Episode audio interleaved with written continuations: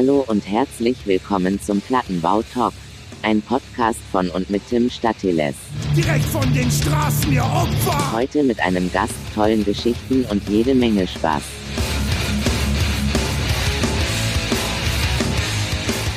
So, hier ist jetzt also Episode 1 von meinem neuen Podcast. Den hatte ich ja vor einer ganzen Zeit schon mal angedroht. Ich hoffe, ihr habt Spaß. Ich bin selber gespannt, wohin die Reise geht. Und damit das hier alles nicht ganz so langweilig wird und ihr nicht die ganze Zeit nur meinem Geschwafel zuhören müsst, würde es immer einen Gast geben. Und der ist mir jetzt quasi live zugeschalten. Der wunderbare aus dem noch viel dunkleren äh, Deutschland, Gregor von, von Riskit. Wie geht's dir? Grüß dich, Tim. Ja, soweit gut. Und es ist tatsächlich dunkel hier in Deutschland, zumindest in Dresden, weil es jetzt langsam Nacht wird. Ähm, wie geht's dir jetzt in der, in der Corona-Zeit? Ähm, arbeiten gehen kannst du ja wahrscheinlich noch. Was machst du, wenn du, wenn du nicht auf der Bühne stehst? Ja, also bei mir läuft eigentlich alles so weiter wie gewohnt. Ich bin arbeiten in der Logistik in einer größeren Brauerei in Deutschland und gehe da halt meinem Schichtbetrieb nach und mache einen stinknormalen Job und mhm. funktioniere halt, wie ich funktionieren soll. Bist im Endeffekt also nicht auf deine, auf deine Bühnentätigkeit, auf deinen, auf deinen Rock'n'Roll-Lifestyle angewiesen?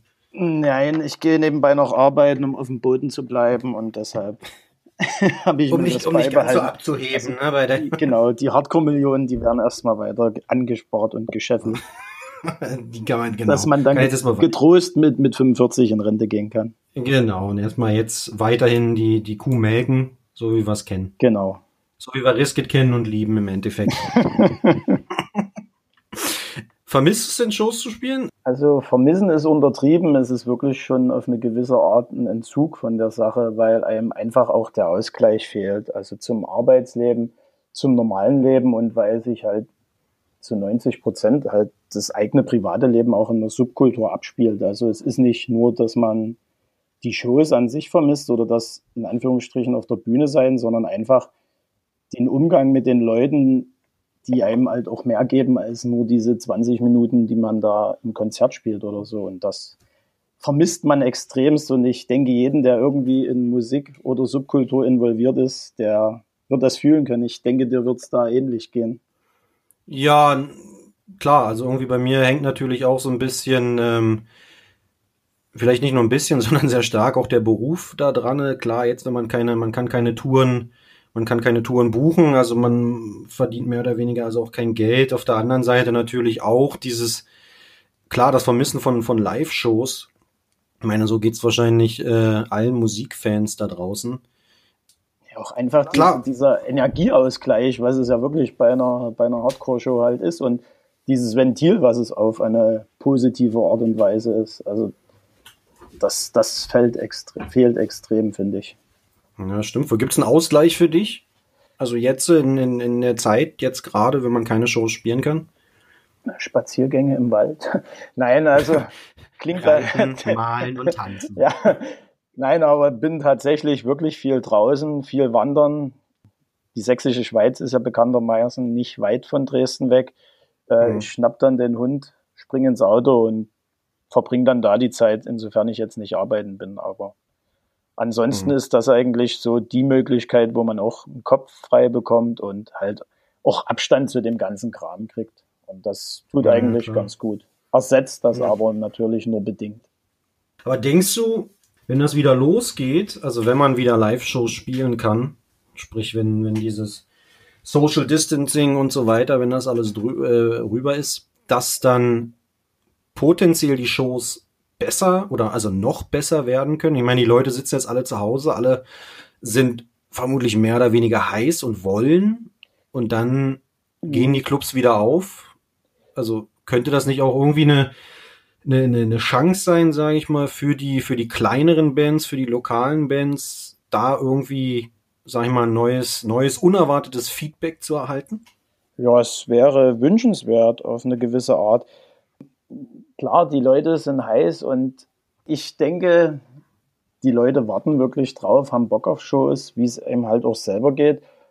Und klar, vielleicht ist es eine Chance für, für kleinere Bands, weil wahrscheinlich ja auch in absehbarer Zeit es nicht unbedingt sofort passieren wird, dass auch Bands jetzt aus dem Ausland oder von Übersee Konzerte spielen und man sich in Anführungsstrichen damit begnügen muss, was der eigene Markt zu bieten hat und vielleicht dadurch die Aufmerksamkeit darauf auch fokussiert wird und man halt mitbekommt, dass hier auch wirklich viel Potenzial an Bands vorhanden ist. Es wäre auf alle, ja, auf alle Fälle wünschenswert, ja. Was ja durchaus, un also muss man ja leider auch so sagen, ungenutzt oftmals auch rumliegt, ne? Ja. Also ich meine, es gibt, es gibt ja durchaus äh, auch, auch kleinere Bands mit einem gewissen Potenzial, die so gar nicht die Chance bekommen. Also ich meine, ich sehe das von mir aus, aus, aus Agentensicht, mhm. wo man auch durchaus mit kleineren Bands arbeitet und die dann versucht, auf, auf, auf Festivals zu bekommen. Und ähm, da, also egal wie man es dreht und wendet, äh, sieht man äh, gerade so kleinere Bands auch nicht auf, auf ein Line-Up bekommt. Also es ist ja durchaus Potenzial da. Ne, was, was ungenutzt, wie gesagt, rumliegt, was man, deswegen ja auch die Frage, ne, ob das jetzt nicht doch wirklich ja, die Chance ja, Sch für Chance, viele kleine Bands gibt. Es, es, es könnte eine Chance sein, äh, vielleicht auch noch weitgreifender gesehen, dadurch, dass die Leute jetzt erstmal keine Möglichkeit haben, Live-Shows zu erleben, bekommt vielleicht auch erstmal das Konzert an sich wieder eine größere Wertschätzung. Ich denke gerade auch im Hardcore-Bereich. Es gibt viele Konzerte. Man kann ja, konnte im Endeffekt fast jedes Wochenende Freitag, Samstag und eventuell auch sonntags noch auf eine Show gehen. Und dass da, gut, wem sagst du das? Dass, also dass dadurch aber auch auf eine gewisse Art, naja, das zu einer Normalität wurde und man halt auch aufgrund dessen vielleicht auch kleinere Bands, das heißt abgefeiert, nicht abgefeiert werden, aber dadurch einfach immer bloß so ausgecheckt werden, Haken dran, ich warte halt auf die Headliner-Band, wo auch immer die herkommt. Und dass mhm durch die Menge an Shows auch einfach viele Bands übersehen wurden, weil man selber kaum den Überblick da noch haben konnte. Mhm. Aber also im ja, Endeffekt, ja. also im Endeffekt ja auch eine, eine Chance, sage ich mal, für, für eine Band wie, wie, wie euch jetzt, wie Riske, durchaus nochmal einen Schritt nach vorne zu gehen, oder? Ja, es ist immer schwer aus eigener Sicht zu sagen. Man, man hat ja jetzt keine Ansprüche und sagt, in, in drei Jahren sehen wir uns als Band da und da, sondern wir machen einfach das, worauf wir Bock haben. Und natürlich, wenn eine Resonanz kommt, ist das umso schöner, weil man sich natürlich auch einen Arsch aufreißt dafür, weil es einem halt einfach so wichtig ist. Und wie gesagt, wenn es dafür oder wenn Leute da immer noch gut finden und unterstützen, ist das natürlich der schönste Lohn in Anführungsstrichen. Und ja, also gern, wir hätten nichts dagegen. Und im Endeffekt, wie gesagt, wahrscheinlich auch jede andere hart arbeitende Band und gerade junge Bands, die wirklich viel machen und halt noch dieses Feuer mit sich tragen, dass man das in Kombination irgendwie, wie gesagt, mehr wertschätzt wieder oder halt mhm. einfach, dass zumindest ein, ein, ein, eine faire Ausgangsposition dessen gibt, dass man halt nicht immer bloß über den Teich schaut, sondern auch das wertschätzt, was es halt hier an Sachen gibt. Was gibt's denn hier zurzeit? Also was wären denn so Bands, wo du denkst, Mensch, also ohne jetzt eine Wertigkeit herzustellen, sage ich mal, es wird wahrscheinlich viele Bands dort draußen geben, also es muss sich niemand äh, persönlich angegriffen fühlen.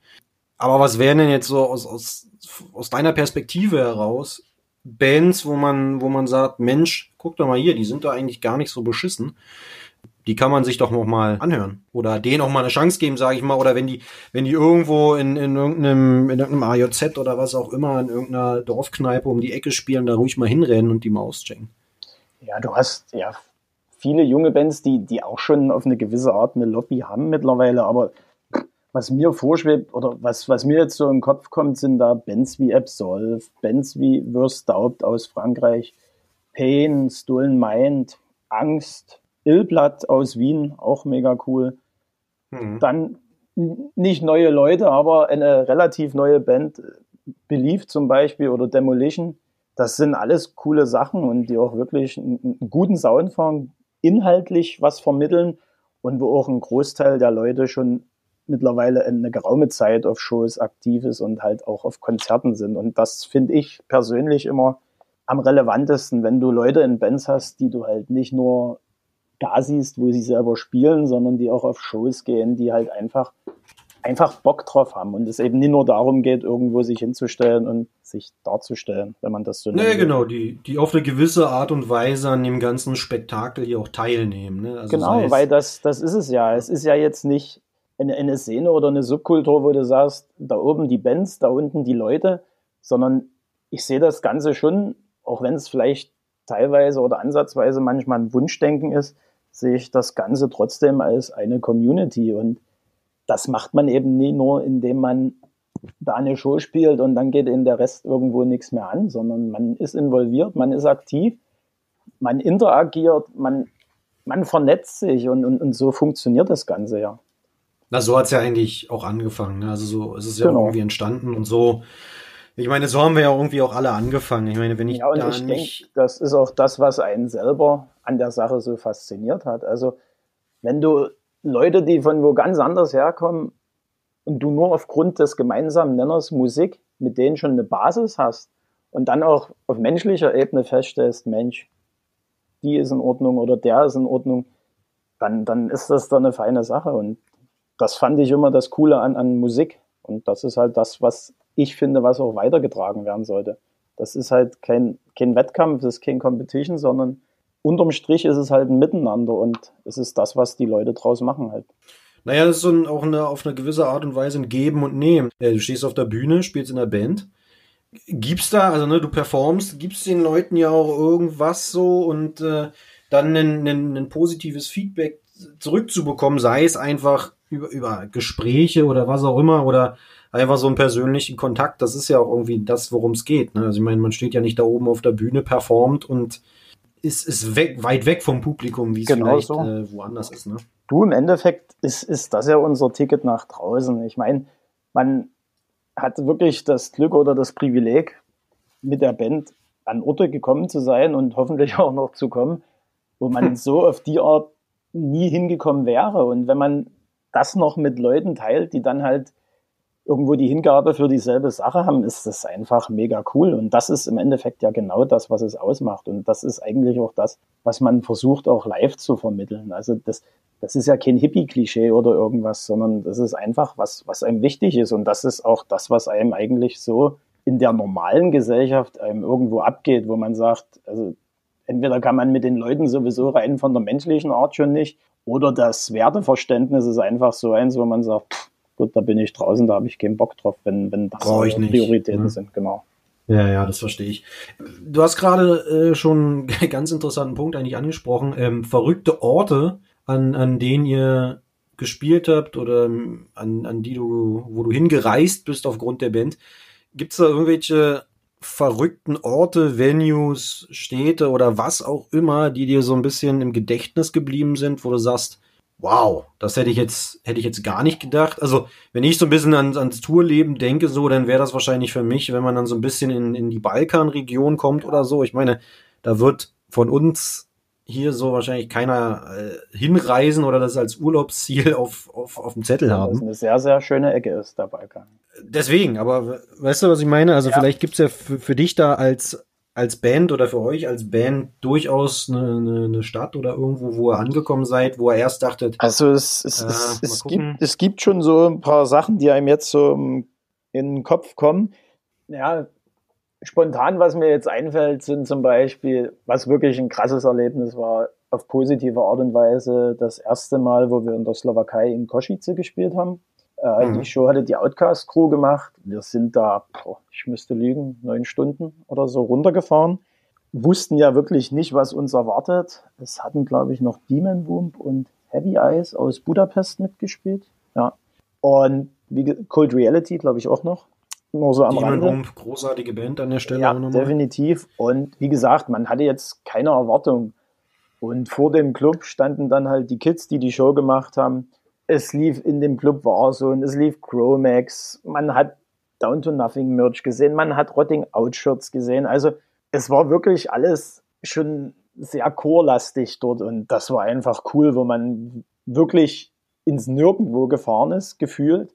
Und hm. dann einen sowas dort antrifft, das war natürlich ein mega krasses Erlebnis und die Show war auch wirklich perfekt. Das waren alles in allem ein super Abend. Auch wo wir immer gute Shows hatten und in Anführungsstrichen unerwartet war in oder ist in Lyon in Frankreich. Auch eine sehr schöne Stadt und herzlich. Aber auch eine gute Szene, ne? Ja, mega.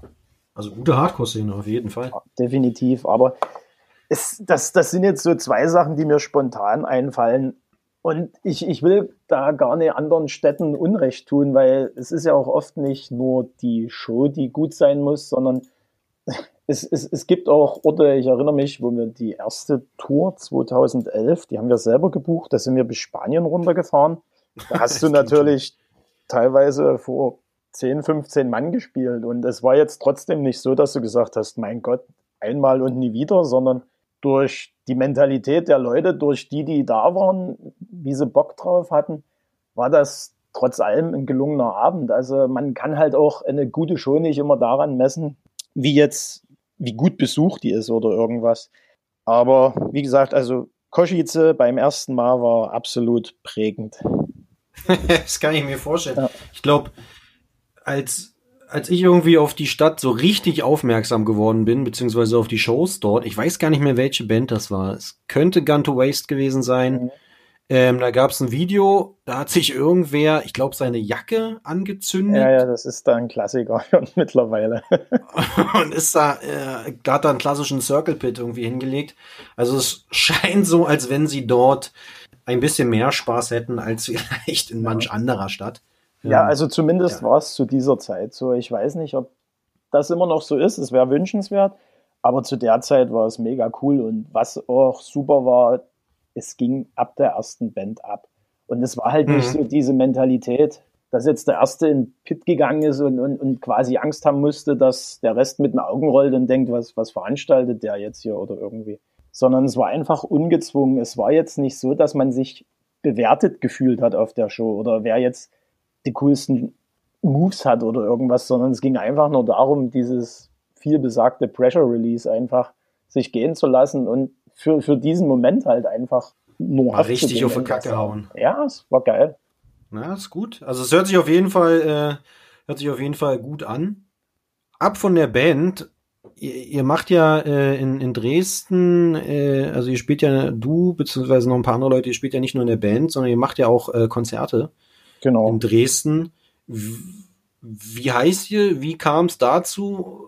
Ging es jetzt darum, das Geld, was man mit der Band, also die, die Hardcore-Millionen, die ihr mit der Band macht, da dann wieder zu verbrennen oder, oder wie kam es dazu? noch, noch mehr zu scheffeln, noch mehr zu scheffeln. noch mehr die Leute, ach so, okay. Also da muss ich ein, ein Stück weiter ausholen. Wir haben letztes Jahr im September die zweite Ausgabe vom Bringing It Down Fest gemacht. Und so heißt dann im Endeffekt auch die, die Sache, die André, unser Drummer, Thomas, unser Gitarrist und ich zusammen machen. Ziel war es halt, ein Festival aufzuziehen, was einfach so unseren Vorstellungen, sage ich mal, von, von einem Festival entspricht. Also, dass man kleine und größere Bands mischt und dass man das für einen coolen Preis in einem coolen Laden der Chemiefabrik in Dresden das einfach mit einer Atmosphäre macht, wo man gerne abhängt, wo man eine gute Zeit hat. Also das war so, wo wir zu dritt angefangen haben.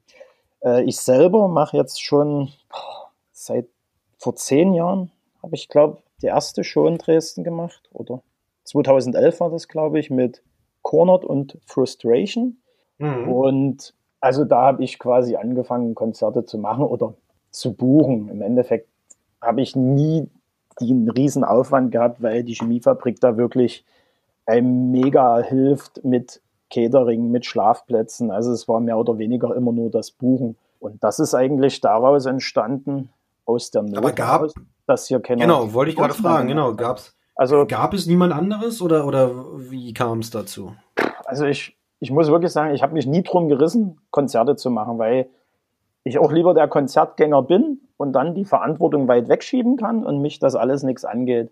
Aber das war dann die Zeit, wo in Rosswein die Shows gar nicht mehr sein durften oder weniger wurden. Mhm. Und also Rosswein ist relativ nah an Dresden für diejenigen, die die Stadt nicht kennen und die wirklich auch legendäre Shows hervorgebracht hat. Also im Jugendhaus Definitiv, also in Liechtenstein. Sind selbst wie aus Berlin runtergefahren. Ja, und also ich sag mal 2006 oder 2005 bis 2009 waren die Konzerte dort das Master Dinge. Also nicht nur Rosswein, sondern es gab dann noch, oder es gibt noch Liechtensteins Riot, was da auch hart ums Überleben kämpft gerade. Und ja, der Greili hat da immer die Shows organisiert oder organisiert die noch und hat da, denke ich, hier einen großen Dienst in, in Sachsen mit geleistet, weil ansonsten hier wirklich Apple gewesen wäre mit, mit vielen, vielen coolen Bands. Also ich habe dadurch viel gute Sachen sehen können.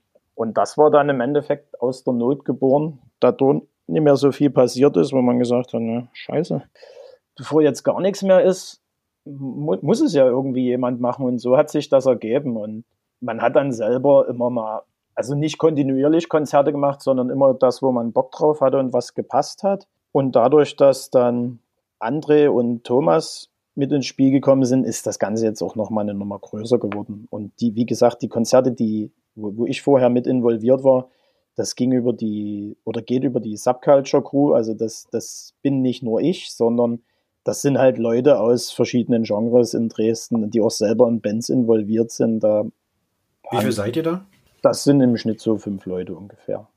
Also der harte Kern, die sich um die ganze ja, Orga kümmern. Und das hat Kohle. immer mal variiert. Ich, ich habe mich ja, dort ehrlicherweise, muss ich sagen, in letzter Zeit auch relativ zurückgehalten, da wir jetzt viele oder ausschließlich die Hardcore-Shows nur noch über Bringing It Down Concerts mhm. gemacht haben oder machen. Ja. Und sich das dadurch ein Stück weit egalisiert hat, ja. Und ja gut, aber du bist ja, also damit bist du ja groß geworden. Genau. Ich glaube, auch darüber sind wir so ein bisschen äh, vor, vor Jahren in Kontakt gekommen, ne? irgendwie über Shows in Dresden machen, beziehungsweise. Ja, wo du noch mit Stateless Society gebucht hast, denke ich. Genau, darüber die Touren gemacht, beziehungsweise ihr dann in Berlin irgendwie mal Konzerte und so. Das, genau. So ist das ja irgendwie entstanden. Was ich immer ganz interessant fand, wenn, oder nach wie vor finde, wenn man nach Dresden kommt und da auf eine, ich sag mal, schnöde Hardcore-Show rennt, mhm. dann ist das, finde ich, immer ein sehr durchmischtes Publikum. Also man hat dort irgendwie die, die normalen Hardcore-Kids, sag ich mal. Man hat irgendwie äh, Punker da rumzulaufen. Man hat aber auch irgendwie ein paar, paar Skinheads da irgendwie am Start und irgendwie scheint das alles ganz gut zu funktionieren. Das ist irgendwie, finde ich, in Berlin nicht mehr so gewesen in den letzten Jahren. Also gerade wenn man auf, auf, sag ich mal, auf eine klassische Hardcore-Show gegangen ist, keine Ahnung, im Cassiopeia oder wo auch immer, dann war das schon ein sehr elitäres Publikum und elitär jetzt eher im Sinne vom, äh, vom Aussehen mhm. her. So, das, das fand ich immer ganz charmant, wenn man, wenn man nach Dresden fährt. Ein sehr gemischtes Publikum, Männlein sowieso immer mehr, aber halt auch äh, durchaus einige Ladies am Start, vielleicht mehr als woanders. Ähm, wie kommt das? Also ist das jetzt so, so ein Dresden Special irgendwie oder, oder ich woran wünschte, liegt das? Es wäre an mehreren Orten so. Es ist wahrscheinlich einfach der Geschichte mit des Ladens geschuldet. Also wie gesagt, die Chemiefabrik ist ja als Punkladen entstanden. Und wir haben auch angefangen, dort Shows zu machen, beziehungsweise ist man ja selber als, als, als Rotzer, sage ich mal, wo man angefangen hat, auf Konzerte zu gehen, ist man selber dort gelandet. Da war es eigentlich erstmal zweitrangig, was spielt. Und da hat man seinen Bekanntenkreis vergrößert. Hauptsache saufen. Zum Beispiel.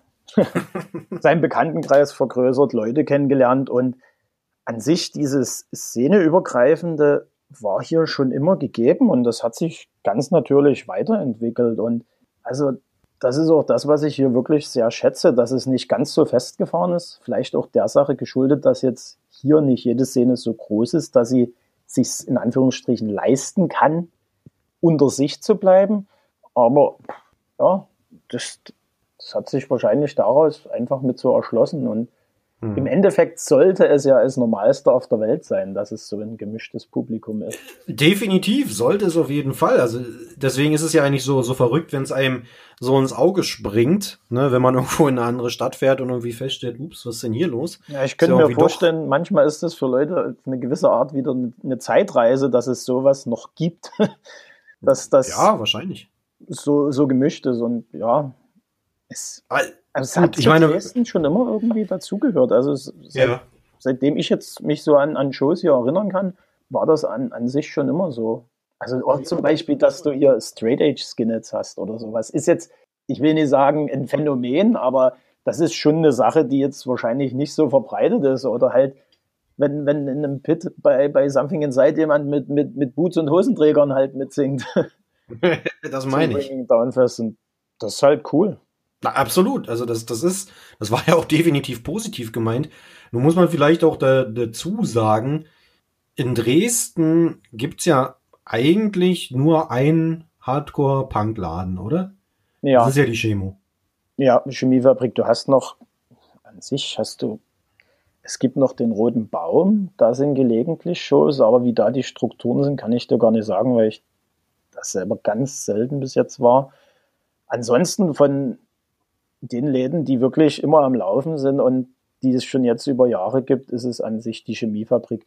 Wahrscheinlich auch, auch dessen geschuldet, dass man da die Szenekultur geballter hat, dass sich das einfach nicht auf so viele Läden verteilt. Was in, in ja. dem Fall ja wirklich ein Vorteil ist. Ja, absolut. Also, ja, das ist ja auch, also klar ist es natürlich auch schön, wie wenn man beispielsweise jetzt in Berlin oder vielleicht auch in anderen Großstädten ähm, nicht nur ein Laden hat, sondern vielleicht auch äh, zwei, drei oder dann hast du da irgendwie so ein äh, besetztes Haus oder was auch immer, wo, wo noch ein Keller ist, in dem man äh, rumtrommeln kann, dann hast du irgendwie da nochmal einen Club äh, und, und hier nochmal vielleicht ein, ein, ein kleines, was weiß ich, einen kleinen Jugendclub den, oder so. Den Eindruck, den ich in Berlin immer auf Schoß habe oder hatte bis jetzt, wenn man selber als Zuschauer hingegangen ist, dass es sehr wechselndes Publikum ist. Also zumindest ist das so meine subjektive Wahrnehmung. Man hat immer das Gefühl, dass man andere Leute auf Shows trifft als bei der letzten davor, wenn man da war. Obwohl es eigentlich das gleiche, also obwohl die Band, die dort aufspielt, mehr oder weniger in, in die gleiche Kerbe schlägt. Genau, ne? genau, genau. Ja, das ist irgendwie alles sehr schnelllebig hier in, in also so habe ich es auch immer empfunden, so empfinde ich es nach wie vor. Du hast definitiv einen, einen harten Kern, sage ich mal, an, an Leuten, die auch nach wie vor dabei sind, auch nach Jahren. Du hast aber definitiv auch Leute, die, keine Ahnung, die sind halt bei der Band da und bei der nächsten Band, wo man denkt, das ist eigentlich genau das Gleiche, ja. was da aufspielt, da sind die eben nicht mehr am Start. Ja, das ist irgendwie so ein Phänomen und auch gefühlt gibt's viele, die, die von außerhalb nach Berlin auf Shows kommen. Also ich, ich kann, würd, würde, mich würde es wirklich mal interessieren, bei so einer typischen Show da, äh, prozentual, wie viele Leute in Berlin Wirklich wohnen. noch? Ja, äh. wie viele Leute gefahren kommen. Ja gut, dazu müsste man erstmal eine klassische Hardcore-Show hier wieder aufziehen, weil so viel habe ich jedenfalls das Gefühl, äh, geht in Berlin irgendwie gerade auch nicht. Letzte, ähm, letzte bewusste war eigentlich die Strife-Show, oder? Ja, das glaube ich auch. Ja, doch, eigentlich schon. Gut, fairerweise jetzt läuft gar nichts. Ja, Umständen geschuldet, ja. Naja, egal. Euer Fest, mhm. euer Festival, das Bring It Down Festival, kann man ja eigentlich davon sprechen, hat sich mehr oder weniger schon so ein bisschen etabliert, oder? Es wäre schön, wenn das so ist. Also, ja, also die, die letzten beiden, beziehungsweise die ersten beiden Editionen haben auf alle Fälle gut funktioniert und was ja unterm Strich auch eine Bestätigung für dieses Konzept ist, dass man halt ein, zwei größere Bands hat und dann halt kleinere Bands mit dazu nimmt und das halt alles sehr szenerelevant halt, so will ich das mal nennen. Also ist ja dann doch irgendwie schon ein, also ein relativ begrenzter Personenkreis, oder? Also habt ihr nicht die Ambition zu sagen, pass auf, wir sind jetzt das zweite Jahr hat gut funktioniert. Ich sag mal so, dieses Jahr wird's, ne, es ist recht unrealistisch, dass man das dieses Jahr in dem Maße wie die letzten zwei Jahre nochmal durchführen kann, also mit internationalen Bands und so weiter dass man dann nicht sagt, im dritten Jahr oder im vierten Jahr, Leute, jetzt der nächste Schritt muss kommen. Also wir, wir, wir gehen da wirklich eine, eine Stufe höher äh, mit der Venue und mit den Personen und so weiter. Hm, also kommt für uns so jetzt, wie es ist, nicht in Frage. Also A, weil man nicht die Ambition hat, dieses höher, schneller, weiter und man muss wachsen, sondern im, im Endeffekt eigentlich einen Gegenentwurf dazu darstellen will. Und B, dass wir mit der Chemiefabrik einfach einen Laden haben, wo man Bock hat, das zu machen, wo die Infrastruktur stimmt, wo vor allen Dingen auch das Zwischenmenschliche stimmt, wo man jetzt gar keine Lust hätte, da irgendwie in eine andere Stadt zu wechseln oder in eine andere Location, wo das alles so Faktoren sind, wo man dann sagt, es ist halt nicht mehr cool. Weißt du, es, es soll mhm. ja wirklich dieses, dieses Kumpelding sein. Und ich finde, das kann man halt nur vermitteln, wenn man selber auch diese Kumpelatmosphäre da in der Organisation untereinander hat. Wenn da halt keine Security externe irgendwo dasteht, sondern einfach die Leute auf eine gewisse Art da selber auf sich aufpassen und das alles in, in diesem Bereich halt so für sich funktioniert. Und was du schon angesprochen hast, dadurch, wenn man in dem Laden bleibt, hat man einfach nur diese Kapazität und dann schöpft man die halt aus und damit ist das gut und so kann man weiterhin halt auch jüngeren Bands oder neueren Bands einfach eine Plattform geben, was dann vielleicht bei größeren Festivals, wo man halt auch schauen muss, was auf dem Line-Up steht, was lohnt sich, was zieht Leute, wo man dann nicht mehr nach dem eigenen Geschmack unbedingt geht, sondern nach dem, was funktioniert. Und das ist ja, wie gesagt, genau das, was wir eben nicht wollen. Naja, auch funktionieren muss. Ne? Ich meine, bei größeren muss, genau. Festivals, ne?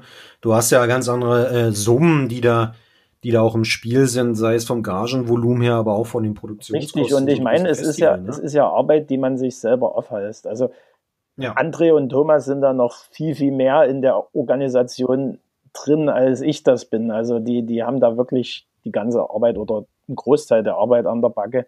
Und wenn du das halt neben der Arbeit machst, neben der Band machst, warum sollst du dich auf was einlassen, was für dich dann kein positiver Stress ist, sondern einfach nur noch eine Belastung, die dir keine Freude macht? Also das, das macht einfach keinen Sinn. Na, gerade nebenher, ne? Eben. Also gerade wenn man sowieso sein, seinen festen Job hat und äh, dann machst du den, den das ganze Spektakel da noch nebenbei. Richtig. Äh, das, das, klar, das ist nicht nur, nicht nur äh, Geldfressend, sage ich mal, sondern auch wahnsinnig energiefressend.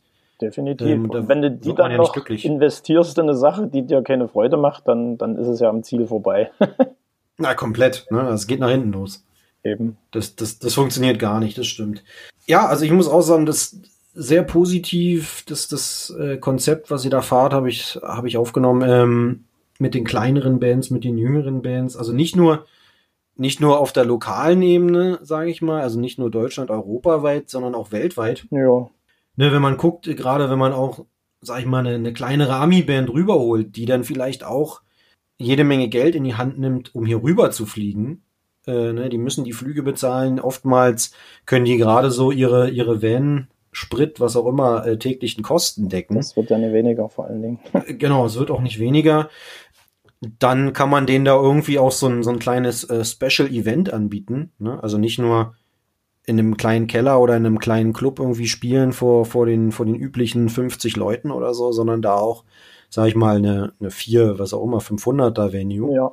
ja. Dann, dann, und wenn man das halt etablieren kann, denke ich, ist man auf einem guten Weg, weil alternativ zu großen Festivals braucht man an sich ja jetzt erstmal gar keins weiter. Aber genau dieses, was du angesprochen hast, ich, diese, diese mittelständischen Festivals, so will ich das jetzt mal nennen, die sind doch im Endeffekt dann das Salz in der Suppe für Leute, die eben nicht nur Main Acts sehen wollen, sondern halt wirklich Szenemusik. Also auch zum Beispiel ein Festival wie das RTS, das Return to Strength, die halt auch schon jahrelang auf DIY-Basis da was hinzaubern mhm. und eben auch ohne riesen Headliner immer ein stabiles Line-up haben und halt auch eigentlich immer das Feedback so von den Leuten bekommen, was ja top ist.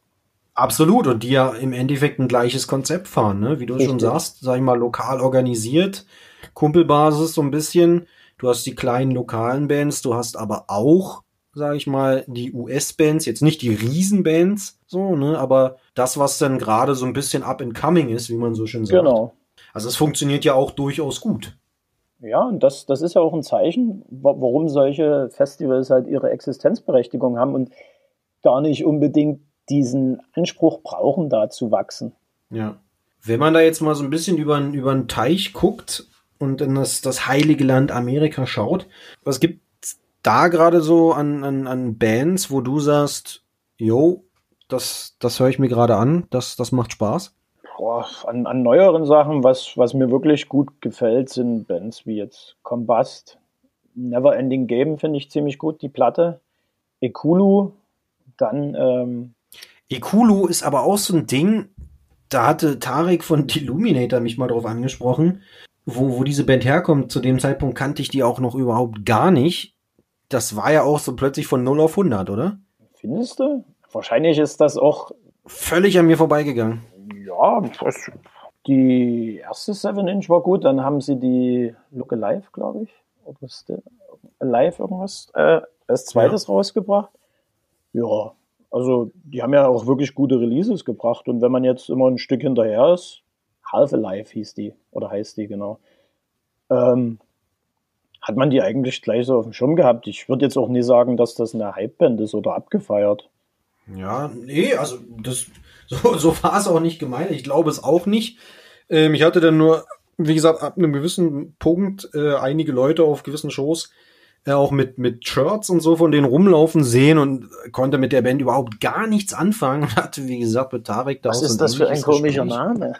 ja, also der Name war so ein bisschen äh, schwierig. Konnte ich jetzt irgendwie gar nicht einordnen und hatte von denen, wie gesagt, auch nichts mitbekommen. Ähm, beim Thema komische Namen gibt jetzt eine Band, ich glaube aus Boston, die nennt sich Pummel.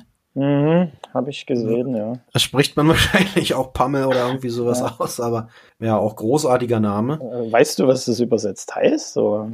Nee, müsste ich auch nachgucken, keine Ahnung. ja, aber ich, ich glaube, bei vielen Bands ist es einfach Namensgebung, es muss was her. Im Endeffekt wollen wir Musik machen. Es, es gibt ja, mit, Oder große Bands, die an sich auch strange Namen haben, wo man im Nachhinein das gar nicht mehr hinterfragt, weil die schon so gegeben sind als, als Bandname, dass das für einen dieses Synonym halt für die Band ist und nicht für das Eigenwort an sich mehr. Ja, das stimmt wohl. Was ich in der Vergangenheit ähm, so mitbekommen hatte, natürlich auch berufstechnologisch, aber irgendwie auch so auf privater Basis als Fan. Vielleicht geht's dir da auch so, deswegen die Frage, amerikanische Bands, irgendwie scheint sich da so ein bisschen eine Entwicklung eingeschlichen zu haben, dass dort viele gar nicht mehr so richtig touren wollen. Also es gibt immer mal wieder auch jüngere, kleinere Bands, die auf, ähm, auftauchen und ihre, ihre Runden ziehen und durchaus auch mal, keine Ahnung, vielleicht zwei Wochen auf Tour gehen. Es scheint aber so, als wenn ganz viele Bands da eher so ein bisschen von abgekommen sind, gerade von den kleineren Bands und Europa vielleicht auch gar nicht mehr so als, als Punkt auf ihrer Liste haben und lieber nur für ein Wochenende rüberkommen, sei es Outbreak Fest in England mal eingeflogen, schnell eine Show spielen, zack, wieder nach Hause. Wie geht's da euch? Also habt ihr das Gefühl auch bei eurem Festival, dass wenn man an kleinere Bands herantritt und sagt, Mensch, hier wollt ihr nicht mal bei uns spielen? Äh, wir haben Kontakte, wir können da auch irgendwie ein bisschen was planen und so. Genau, habt ihr da so ein, so ein ähnliches Empfinden, dass der Wille zum Touren nicht mehr vorhanden ist? Ja, schwer zu beurteilen, weil man sich ja auch ich, ich will mich jetzt da nicht so weit aus dem Fenster lehnen, beziehungsweise kennt man ja dann persönlich immer nicht die Beweggründe der Bands, warum die dann solche Vorstellungen haben, dass das so umsetzbar ist. Aber ja, es ist, ist schon so, dass also diese Bereitschaft, Risiken einzugehen, ist, ist definitiv eine geringere geworden. Also ich meine, wenn, wenn man sich vorstellt, dass Bands wie Agnostic Front oder, oder auch alle alten Bands, die damals auf Tour gegangen sind, was die für Risiken eingegangen sind, da gab es keine Kommunikation über E-Mail, Handy, WhatsApp etc. Es gab keine Sicherheiten, nichts. Die sind quasi ins Blaue gefahren und haben dann den Weg geebnet für, für alle anderen Tourenbands, die danach gekommen sind. Deshalb ist das jetzt für mich selber auch schwer nachvollziehbar, warum da diese Risikobereitschaft so gesunken ist. Vielleicht ist es auch einfach, dass die Leute drüben ihren Fokus auf Studium, Arbeit, setzen müssen und sagen, hier, ich, ich kann es mir einfach finanziell nicht leisten, jetzt zwei Wochen raus zu sein, weil dann bin ich pleite, wenn ich wiederkomme. Oder was auch immer die Gründe sind. Also das, das mag ich nicht beurteilen, aber ich, ich gebe dir recht, es ist definitiv schwerer geworden, jetzt Bands erstmal so ranzukriegen. Beziehungsweise, was man schon, schon vorher hatte, es gibt natürlich Sachen, auf die hat man Bock. Aber wo man natürlich sagt, das, das ist nicht finanzierbar, wenn man das exklusiv rüberholt, weil das überhaupt nerealistisch ist. Ist ja natürlich auch immer der, der, der entscheidende Faktor, der dann damit äh, reinspielt. Ne? Das Ganze muss ja auch von irgendwem bezahlt werden, wenn eine ja. Band sagt, pass auf, ja, wir haben jetzt gerade irgendwie eine Platte raus, wir kommen gerne nach Europa rüber, aber dann auch nur für, für drei Shows, Freitag bis Sonntag. Wir wollen Montag spätestens wieder zu Hause sein. Den, in, den, in den seltensten Fällen haben die Bands ja so einen Zug, dass da entsprechend viele Leute auch kommen. Ja, ich, ich, mir würde jetzt auf Anhieb keine Band einfallen, wo das umsetzbar ist von, von neueren Bands. Ist auf jeden Fall Thema für sich, kann man eigentlich nur hoffen, ja, dass. Es ist, ist ein heißes Eisen, aber wie gesagt, man, man will sich da auch nicht zu weit aus dem Fenster lehnen und den Bands da irgendwie was unterstellen oder sonst. Dieses, nee, so müssen die es halt selber wissen, was, was sie für richtig halten und was halt nicht. Ne? Absolut, so war es auch ein, also so war es ja auch gar nicht gemeint. Ne? Es mhm. ist nur, wenn man irgendwie schon relativ lange mit mit Bands irgendwie arbeitet und auch versucht immer mal wieder neuere, kleinere, was auch immer Bands rüberzuholen ähm, und man einfach feststellt, dass in der letzten Zeit beziehungsweise auch in den letzten Jahren diese, wie du schon sagtest, diese Bereitschaft zum Touren natürlich immer im Hinterkopf behalten. Da, da müssen Flüge bezahlt werden und so weiter. Das sind ja horrende Summen, die da immer im Raum stehen. Definitiv, ja. Aber die haben sich, also, ne, klar, die waren irgendwie schon immer da und es scheint so, als wenn dort irgendwie sich einiges gewandelt hätte und Europa irgendwie vielleicht auch das Festland nicht mehr so hoch im Kurs steht, sondern da primär vielleicht auch nach England geschielt wird. Wayne, mhm. äh, die, die haben, eine, haben einmal äh, Twitching Tongues supported und sind danach nur für, für eine kurze Rutsche nach England zurückgekommen. Wahnsinn eigentlich, ne? was, was eigentlich kurios ist, so, ne? Ja. Jeder vom Festland würde wahrscheinlich sagen, nach England auf gar keinen Fall. Die, die Amis sagen unbedingt. Ja, weil ich denke, dass gerade bei Sachen wie dem Outbreak Fest solche Dinge halt auch oder solche Bands wirklich gut funktionieren. Und dort haben die ihre Abrissshow und haben die ihre Resonanz und sagen natürlich, hm, wenn ich an die Tour auf, dem Festland denke, wo ich meinetwegen als Support mitgefahren bin und da 50 oder mehr Prozent der Shows so lala waren, dann schenke ich mir das natürlich und spiele die eine Abrissshow. Aber das, das ist allgemein das, ähm, wie viele neuere Bands touren denn konstant? Also die auch vielleicht jetzt die erste Tour fahren, die jetzt nicht mega krass läuft, aber wohl die mitbekommen, okay, Leute haben Bock drauf. Wenn ich nächstes Jahr oder in zwei Jahren wiederkomme, kann ich das ja auch auf eine gewisse Art etablieren. Und dann komme ich halt nochmal wieder. Also es gibt ja kaum noch Bands, die auch konstant Europa touren, dass sich da was entwickeln könnte. Also ich glaube, die letzten, die wirklich regelmäßig da waren von neueren Bands, äh, sind Backtrack gewesen, was mir jetzt so einfällt. Mhm. Ja, die, also was so Hardcore-Hardcore-mäßig unterwegs Ja, genau. War. Also da, das, das meinte ich jetzt. Und andere Sachen, das, das ist ja wirklich auch der Lebenszeit der neueren Bands oft geschuldet. Also das, das klingt jetzt immer so negativ, neuere Bands oder so, aber es ist ja einfach, nee, eine, ist ja eine, es ist ja einfach eine Entwicklung, dass genau. du viele Bands hast, die hauen einfache Faktenaufnahme. Ja, die hauen ein Demo raus, die machen eine 7-Inch und dann denkst du eigentlich, cool, jetzt zündet die Band und dann lösen die sich schon wieder auf. Also das, das ist ja kein Einzelfall, sondern mittlerweile die Norm. Also wann, wann bringen Bands noch Alben raus? Ja, genau, ne? Da kann man ja auch bei Riske direkt wieder ansetzen. ja. wann bringt Bands noch mal Alben raus? Zur, zur, zur richtigen Zeit. Nein, wir haben ja wir haben letztes Jahr eine 7-Inch rausgehauen und wir lassen uns da jetzt auch Zeit. Beziehungsweise. Nee, das ist, ist ja auch richtig. So, so wie es mit sich das bringt alles. Genau, aber ich verstehe natürlich den Ansatz, dass man da irgendwie auch äh, sagt, ne, also klar, auf der einen Seite, man spielt ja vielleicht auch in einer Band, weil man Bock darauf hat, auf der einen Seite natürlich, aber auf der anderen Seite spielt man, vermute ich, auch in einer Band, um Shows zu spielen, also auch um eine gewisse Entwicklung durchzuleben. Ne? Also um, man, man will ja vielleicht nicht nur eine Show spielen, sondern, äh, sondern vielleicht auch, auch zwei Shows oder drei Shows. Man will vielleicht auch mal auf Tour gehen, man will vielleicht auch mal eine Platte rausbringen oder so. Und äh, das, das wirkt dann irgendwie durchaus ein bisschen kurios, wenn man, ne, man, man macht eine Band, wirft eine 7-Inch auf den Markt, vielleicht noch eine Platte und dann ist man auch schon wieder verschwunden. Ja, es, es wirkt halt halbherzig dann ein Stück weit, ne? Oder einfach sehr schnelllebig. Oder schnelllebig, ja. Es ist vielleicht das richtigere Wort dafür. Aber ja, die Leute werden halt ihre Gründe haben.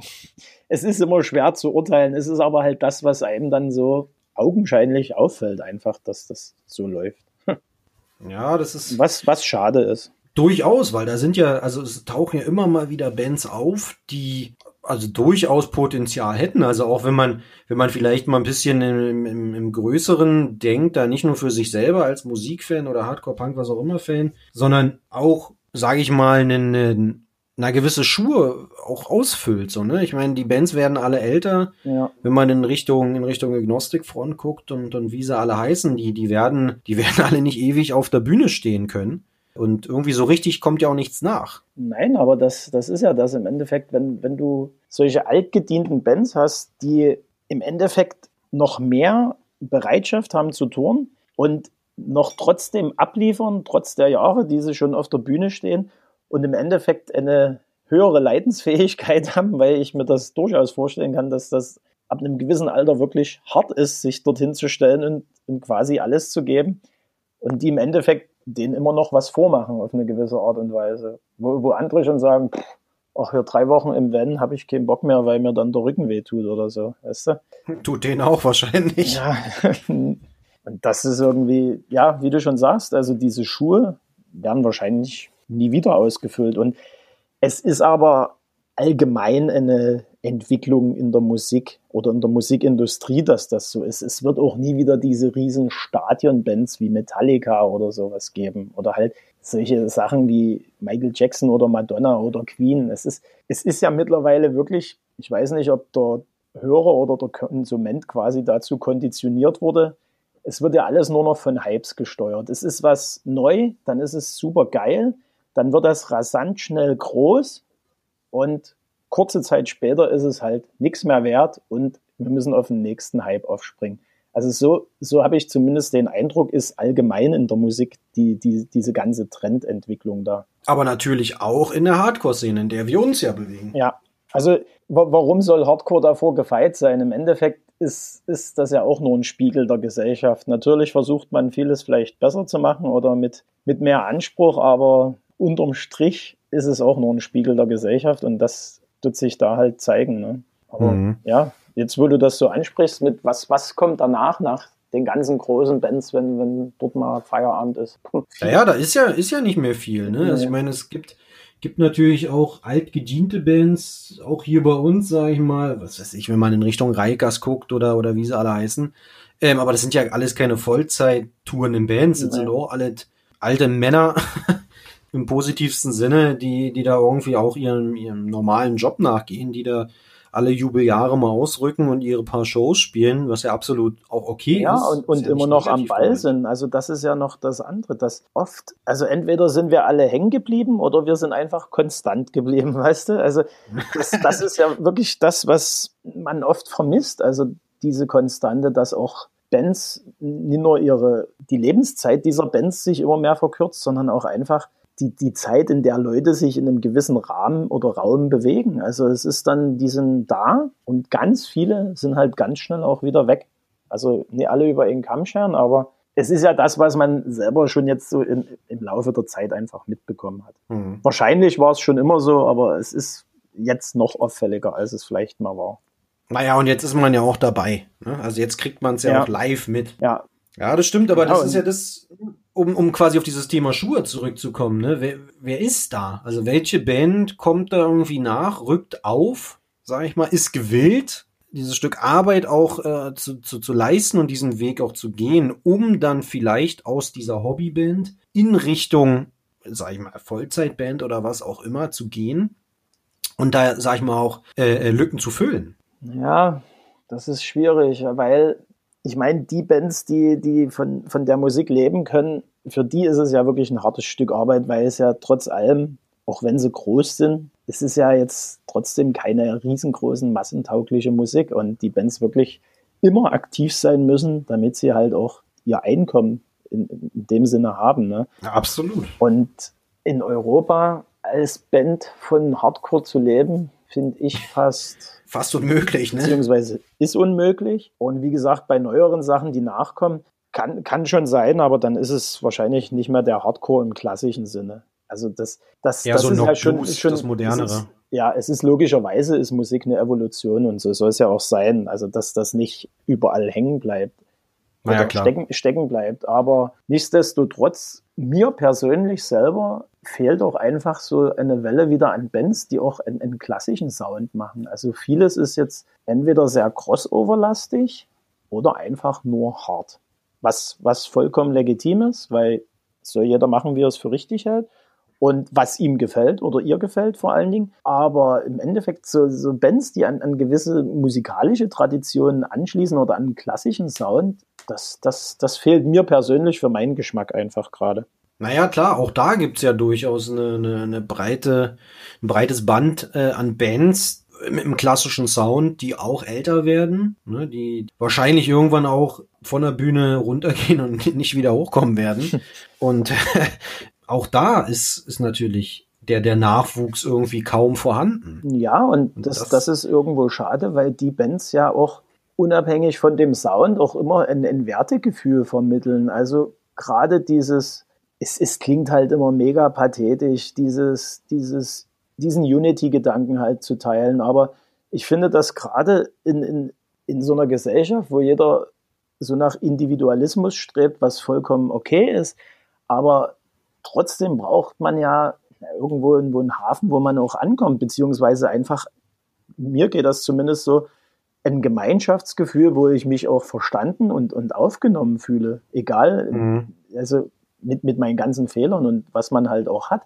Aber einfach, das ist doch eine, eine schöne Sache da in, in, dem Fall, diese, dieses, ja. dieser Unity-Gedanke. Und das sind halt Bands, die das wirklich noch nach draußen vermitteln. Und das finde ich selber echt cool. Und das ist halt das, was du eigentlich so als Message kaum noch von, von neueren Bands oder anderen größeren Bands so vermittelt bekommst. Ja, das stimmt wohl. Klar, das ist natürlich auch alles immer recht leicht gesagt für uns hier aus dem, aus dem heimischen äh, Wohnzimmer oder wo auch immer. Da irgendwie, es soll ja auch alles nicht vorwurfsvoll klingen oder so, ne? Es ist ja irgendwie auch alles nur so ein Gedankenaustausch.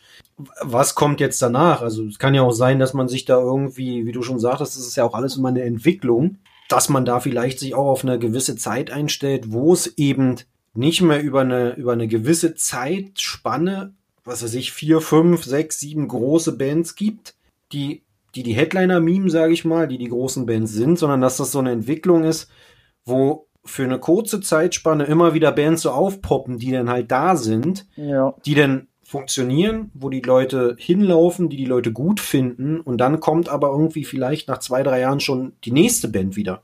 Das ist zumindest das, was, was jetzt die ganze Sache den, den Anschein erweckt, dass das irgendwie in so einer Richtung laufen wird.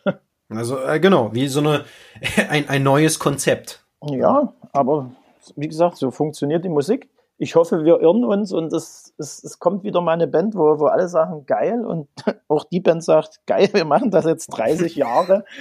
Darauf haben wir Bock. Also, ja, also es ist schon Wahnsinn. Also diese Beständigkeit von Bands, gerade aus, aus Mitte, Ende, Anfang 80er Jahre, das, das ist eigentlich kannst du nur einen Hut davor ziehen. Ja, fairerweise muss man natürlich auch dazu sagen, es waren natürlich auch sozial gesehen ganz andere Umstände. Ne?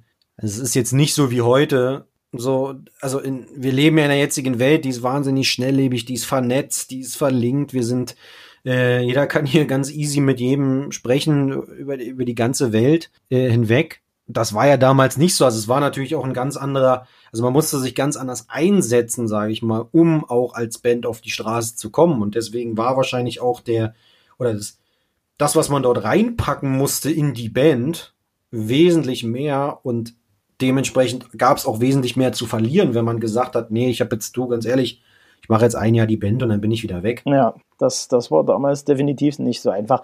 Mit Sicherheit war auch der Pool an Bands nicht so groß, wie er jetzt vielleicht Das wahrscheinlich ist. auch, ja. ja. Aber eigentlich hatten sie es ja trotzdem schwerer, gerade weil sie nicht so gut vernetzt waren. Ich meine, heutzutage kannst du ein Demo hochladen bei Spotify und es kann sich wirklich global jeder reinziehen. Also die, diesen Vorteil hatten diese Bands damals ja gar nicht. Aber die mussten ja quasi ausrücken und aber Shows da spielen, spielen natürlich ne? auch noch 10.000 andere Faktoren rein, die, die darauf Einfluss genommen haben. Naja, es bleibt also spannend. Also wir, wir gucken mal, wie sich das Ganze entwickelt. Es wird interessant. Vielleicht schrumpft sich das Ganze ja auch auf eine Art gesund, wenn man das so nennen will. Ja, vielleicht auch das. Ne? Also wir, wir, wir bleiben auf jeden Fall am Ball. Das wird sich äh, ich vermute, nicht vermeiden lassen. Du weißt, Episode 1 ist das hier heute mit dir als, als Special Guest. Ich habe mir ein paar Sachen überlegt. Es gibt, wie in jedem guten Podcast, und dadurch, dass das ja der beste Podcast ist, den es zurzeit gibt, ähm, auch Kategorien beziehungsweise Spiele oder wie auch immer man das nennen soll, das folgende nennt sich entweder oder. Kennen vielleicht die ein oder anderen Leute noch aus, aus Fanzines, aus Interviews. Um mal ein bisschen warm zu werden, ich, ich vermute, du kennst es. Ja, ich, ich, hau, ne, ich, ich hau immer zwei Sachen raus und äh, du musst dann entscheiden, wofür du stehst, beziehungsweise was du lieber hast. Okay. Um mal so ein bisschen warm zu werden. Äh, Pizza oder Burger? Pizza definitiv. Okay. Vans oder Nike? Äh, ganz schwere Frage. Nike natürlich.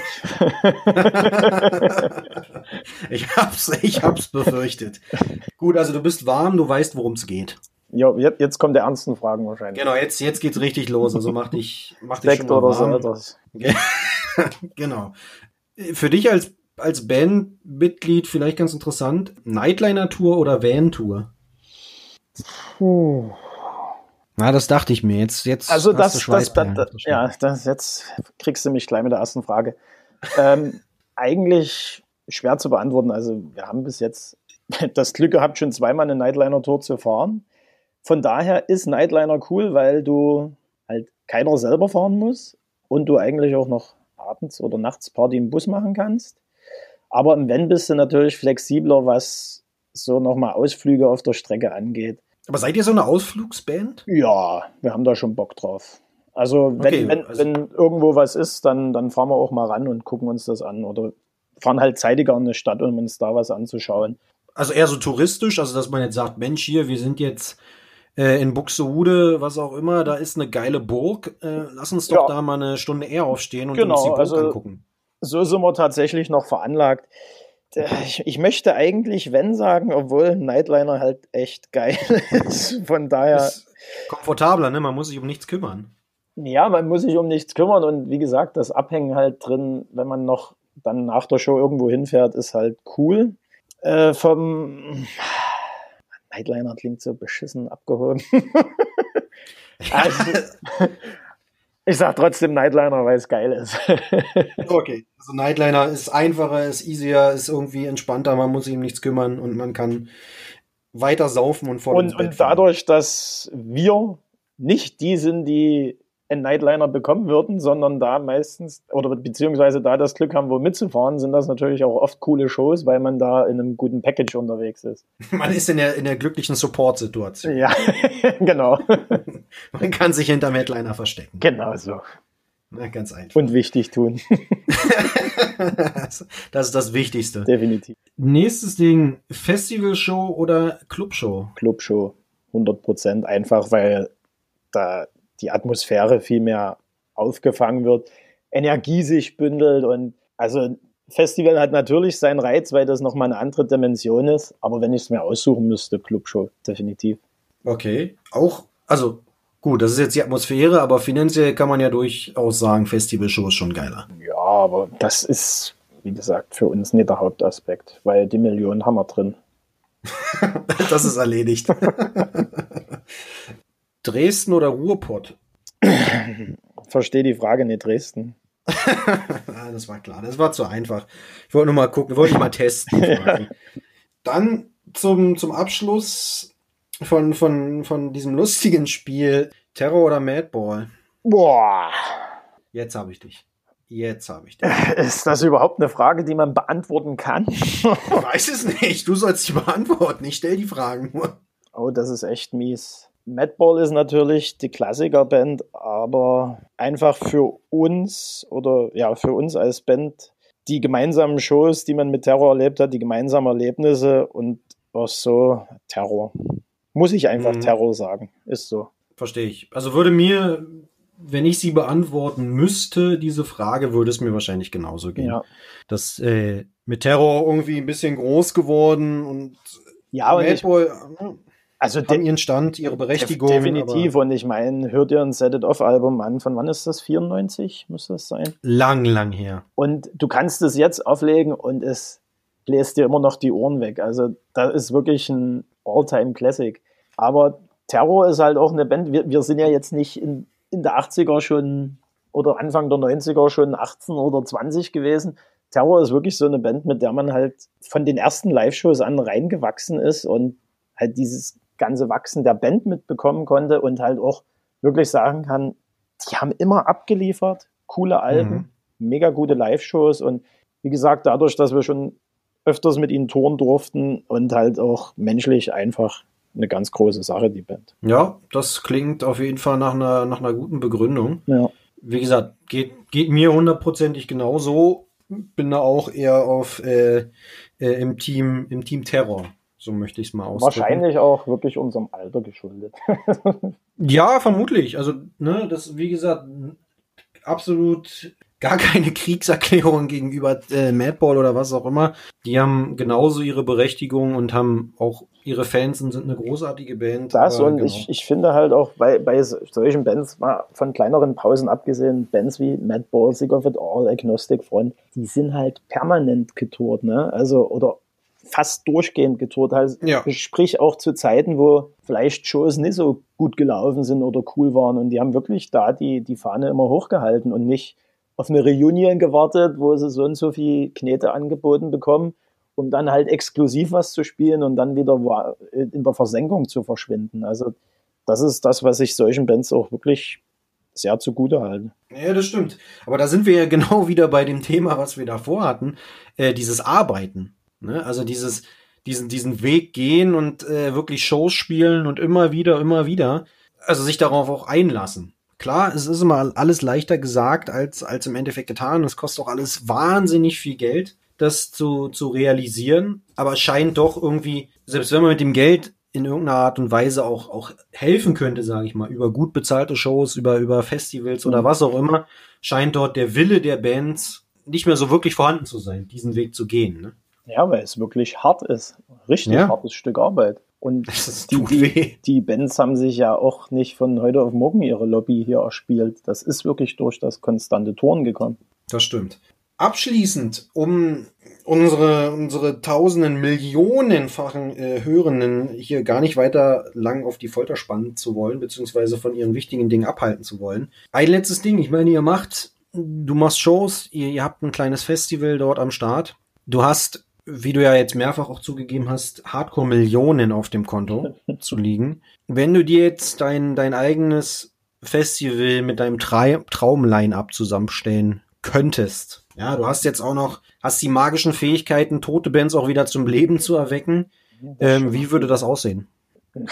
Drei, drei Bands. Na, sagen wir mal vier Bands. Boah. Also, egal ob es die jetzt noch gibt, nicht gibt. Ist völlig egal. Also, was ich gerne oder was ich interessant finden würde, auch Bands zu ihrer Glanzzeit, also was heißt Glanzzeit oder halt in ihrer Anfangsphase live gesehen zu haben, da wäre das wahrscheinlich Warzone, definitiv sogar, Killing Time und Instead, würde ich jetzt so sagen. Ansonsten, Okay. wenn ich jetzt sagen würde, das Hardcore-Line-Up, wenn man es hinzimmern könnte, wollte, das wäre natürlich, wenn man es da nimmt, das wären die drei großen in dem Bereich, da wäre das Hatebreed, Madball und Terror. Wenn ich jetzt sagen müsste, hier haut rein. Hatten wir ja auf der Persistence Ja. Tour, gab's ja schon. Aber das, das ist doch schlussendlich von den aktiven Bands das, das Gros, mehr, mehr geht doch an sich nicht. Naja, jetzt Agnostic Front, Sick of It All, ne, wie sie alle heißen. Ja, natürlich, aber es, wir sind ja bei persönlichen Geschmäckern. Ja, absolut, absolut. Wie gesagt, natürlich kann man auch Bands wie, wie Youth of Today, Better Than a Thousand, Chain of Strength und, und diese ganzen Sachen, aber wenn man das wirklich wieder darauf runterbricht, mit konstant spielenden Bands, die sich einen Arsch abspielen und live abliefern, ja, dann, dann müsste man wirklich Hatebreed, Terror, Madball sagen. Dann sind sie, ja, Ja. muss ich fair- fairerweise auch gestehen, Hatebreed irgendwie nochmal in so einer Cassiopeia Boah, oder auch Chemiefabrik Größe zu sehen. Das wäre, glaube ich, auch nochmal so, ein- so ein kleiner Herzenswunsch. von der Under the Knife bis zur Rise of Brutality und dann Äh, das, das, Dann- da bin ich schon wieder, das ist mir egal. Das, also, da bin ich auch Hatebreed-Nerd, da nehme ich auch alles mit. Aber irgendwie das nochmal so in so einem kleinen, kleinen Raum und dann kann man sich da richtig auf die Fresse hauen. das, Ich glaube, das, das- hätte schon seinen Charme. irgendwie Aber an, schon. ansonsten auch wirklich, also Killing Time in jüngeren Jahren, Warzone, das, das wäre Mhm. natürlich auch ganz großes Tennis, ne? Wer würde Oder- Headline? Warzone. okay, also Warzone Killing Time, Ja, wie gesagt, Instant Live wäre auch, Instant Live. habe ich Und- einmal gesehen auf dem Sachsen Summer 2, 2009. Davon. Und Riskit machen den Opener. Nee, man, ich, ich will ja auf der Show einfach mir nur Spaß haben und mir das reinziehen. Okay, wer, wer dürfte den Opener machen? Bitter End. Okay. das, das ist eine Ansage. Das hätte ich, hätte ich jetzt nicht kommen sehen. ja, aber auch so eine Band, die ich wirklich abfeiere. Und da sind wir auch wieder bei, bei dem Thema Bands, die Alben raushauen. Also Bitter End haben drei Alben gemacht und es sind drei Killer-Alben. Das muss so erstmal machen. Sind es definitiv, fairerweise, aber auch in dem Abstand von wie vielen Jahren? Ja, aber du, ganz ehrlich, lieber so, als, und dafür stabil, ne? Genau, als dass du jedes Jahr was Neues rausscheißt und das sich eigentlich nur permanent wiederholt und keinen Wiedererkennungswert hat. Ja, das stimmt auch wieder, da gebe ich dir recht. Auch eigentlich eine Band, wo man sich wünschen würde, dass sie vielleicht ein bisschen einfacher rüber zu holen wären. Das und auch, wo man sich wünschen würde, dass sie eine gewisse Reso oder eine größere Resonanz erfahren. Wenn sie denn kommen. Aber ja, das, das, das sind wir ja wieder bei diesem, das ist ja immer dieses Gegenspiel, ne? Wie oft bist du da? Um, um, umso mehr passiert halt auch publikumstechnisch was. Wenn man halt zu lange Pausen dazwischen lässt, dann, dann ist deine Halbwertszeit halt auch schnell verfallen. Genau das ist es, ne? Diese Schnelllebigkeit. Ja, weil es, ja, aber weil halt auch wirklich kaum neuere Bands konstant touren. Also jährlich hier rüber. Ja, das stimmt voll. Naja, wir, wir schauen mal, wir, wir gucken, wie sich das Ganze entwickelt. Vielleicht entwickelt sich ja die ganze Sache doch eher in eine positive Richtung. Äh, und wir haben halt wieder die großen Bands, die wir, die wir abfeiern können, beziehungsweise die viele andere abfeiern. Wie, wie, wie, ist, wie ist denn da deine Tendenz? Denkst du, dass sich das in absehbarer Zeit ergibt? Aber nee, Nee, ne? Das glaube ich nicht. Also gerade jetzt so, wie sich die, die Situation gerade gestaltet, mit relativ vielen neuen, kleineren Bands, die immer wieder neue Platten rausbringen, die, die eine gewisse Lebenszeit haben, die aber nicht wirklich, sage ich mal, touren oder auf Tour gehen, denke ich, wird sich das Ganze doch eher in Richtung, naja, so gewisse Hypes halt auch ja. ent ent entwickeln. Also wir werden, hm. wir werden immer wieder glaube ich, immer wieder Bands haben, die so, also wirklich im klassischen Hardcore-Bereich, ich wäre jetzt gar nicht über die Grenze hinaus im Metal, Metalcore oder wie diese ganzen Schubladen dann auch heißen, ähm, schauen, sondern ich glaube, in diesem klassischen Hardcore-Bereich, du wirst die alten Bands haben, die, die irgendwann definitiv voraussterben werden. Mhm. Ne? Einfach auch altersbedingt, logischerweise. Dinosaurier. ja, ne, irgendwann, ich meine, es ist dann auch irgendwann komisch, wenn, wenn dann da, was weiß ich, ein 70-Jähriger auf der Bühne steht und kaum noch die Energie vermitteln ja. kann, über die er eigentlich singt, ne? Ja. Dadurch, dass da halt Stand jetzt nichts, nichts an jüngeren Bands nachkommt, denke ich wirklich, dass es, ja, dass da immer wieder einzelne Bands aufpoppen werden und immer kurzzeitig nur da sein werden. Und was mir auch persönlich an der Sache fehlt, wenn ich jetzt ein, ein gutes Release höre und ich sage, geil, ich habe doch Bock, die Band dann live zu sehen, weil, oder oft ist es ja auch so, du hörst ein Release, das ist okay, dann, dann siehst du die Band halt live und danach hört man die Musik mit ganz anderen Ohren, weil die in Live so geflecht haben. Aber oder eben nicht. Oder eben nicht. Aber dazu brauchst du ja erstmal die Möglichkeit, dir die Bands halt ja. live geben zu können. Und wenn da die Bereitschaft sinkt, halt hierher zu kommen, dann, dann ist es schon schwierig. Ne? Ja, definitiv. Deswegen sage ich ja, das wird sich ich denke, da, da, da wird sich einiges entwickeln. Ich glaube auch zu, zu einem anderen System hin entwickeln. Also mhm. nicht mehr, sage ich mal, eine Handvoll an großen Bands, die konstant auf Tour sind, die, die konstant unterwegs sind, sondern eher in Richtung kleinere Bands, die immer wieder aufpoppen, mhm. immer wieder, sag ich mal, Platten rausbringen, vielleicht auch auf Tour gehen, nicht mehr so intensiv wie vorher, und die dann aber auch nach einer gewissen Zeit wieder verschwinden. Dadurch, dass da aber so eine Masse an Bands ist, wird da immer wieder was nachkommen. Also ich glaube nicht, dass wir, dass wir an Nachwuchs irgendwie, also dass es da an Nachwuchs mangeln wird, mhm. sondern ich glaube eher, es wird sich dahingehend entwickeln, dass es nicht mehr so die, wie ich gerade schon sagte, diese einzelnen großen Bands geben wird, sondern es wird viele kleinere Bands geben. Ja, wird, wird interessant sein, wie sich da so auch die, die Szene darum gestaltet und, und auch die Größe von Shows einfach. Also, genau. Man, die falsch verstehen. Also, ich, ich spiele lieber in einem 150 Leute Club als jetzt in, in einer Halle, wo, wo man sich verloren vorkommt. Aber wie gesagt, also die, dieser Schritt dann auch, dass, dass noch Hardcore-Bands dann die Möglichkeit haben, vielleicht Festivals zu spielen, die jetzt ähm, breiter aufgestellt sind musikalisch, wird dann wahrscheinlich auch schwierig, weil natürlich die Veranstalter dann sagen, die Bands geben das Potenzial gar nicht mehr her, dass sich das lohnt, die mit aufs Line-Up zu nehmen. Ne?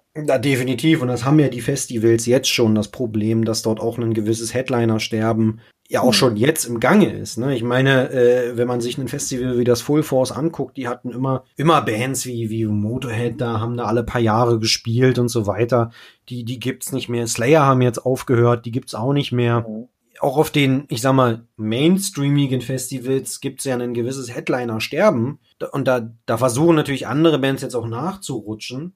Aber diesen, was natürlich Kult, diesen Kultcharakter werden, werden die auch gar nicht mehr erreichen.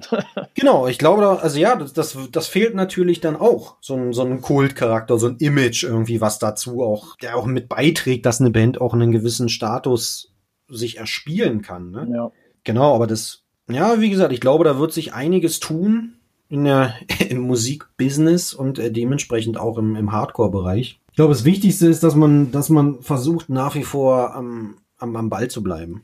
Ne, dass man ja, nicht irgendwie versucht, sich zu berieseln, berieseln zu lassen, sondern dass man wirklich. Ja, weil gerade gerade was jetzt im, im Hardcore- oder Punk-Bereich ist, dafür ist einfach die Musik und das, was wirklich Bands und Leute davor geschaffen haben, zu wichtig, als dass es einfach nur noch zur Unterhaltung dient.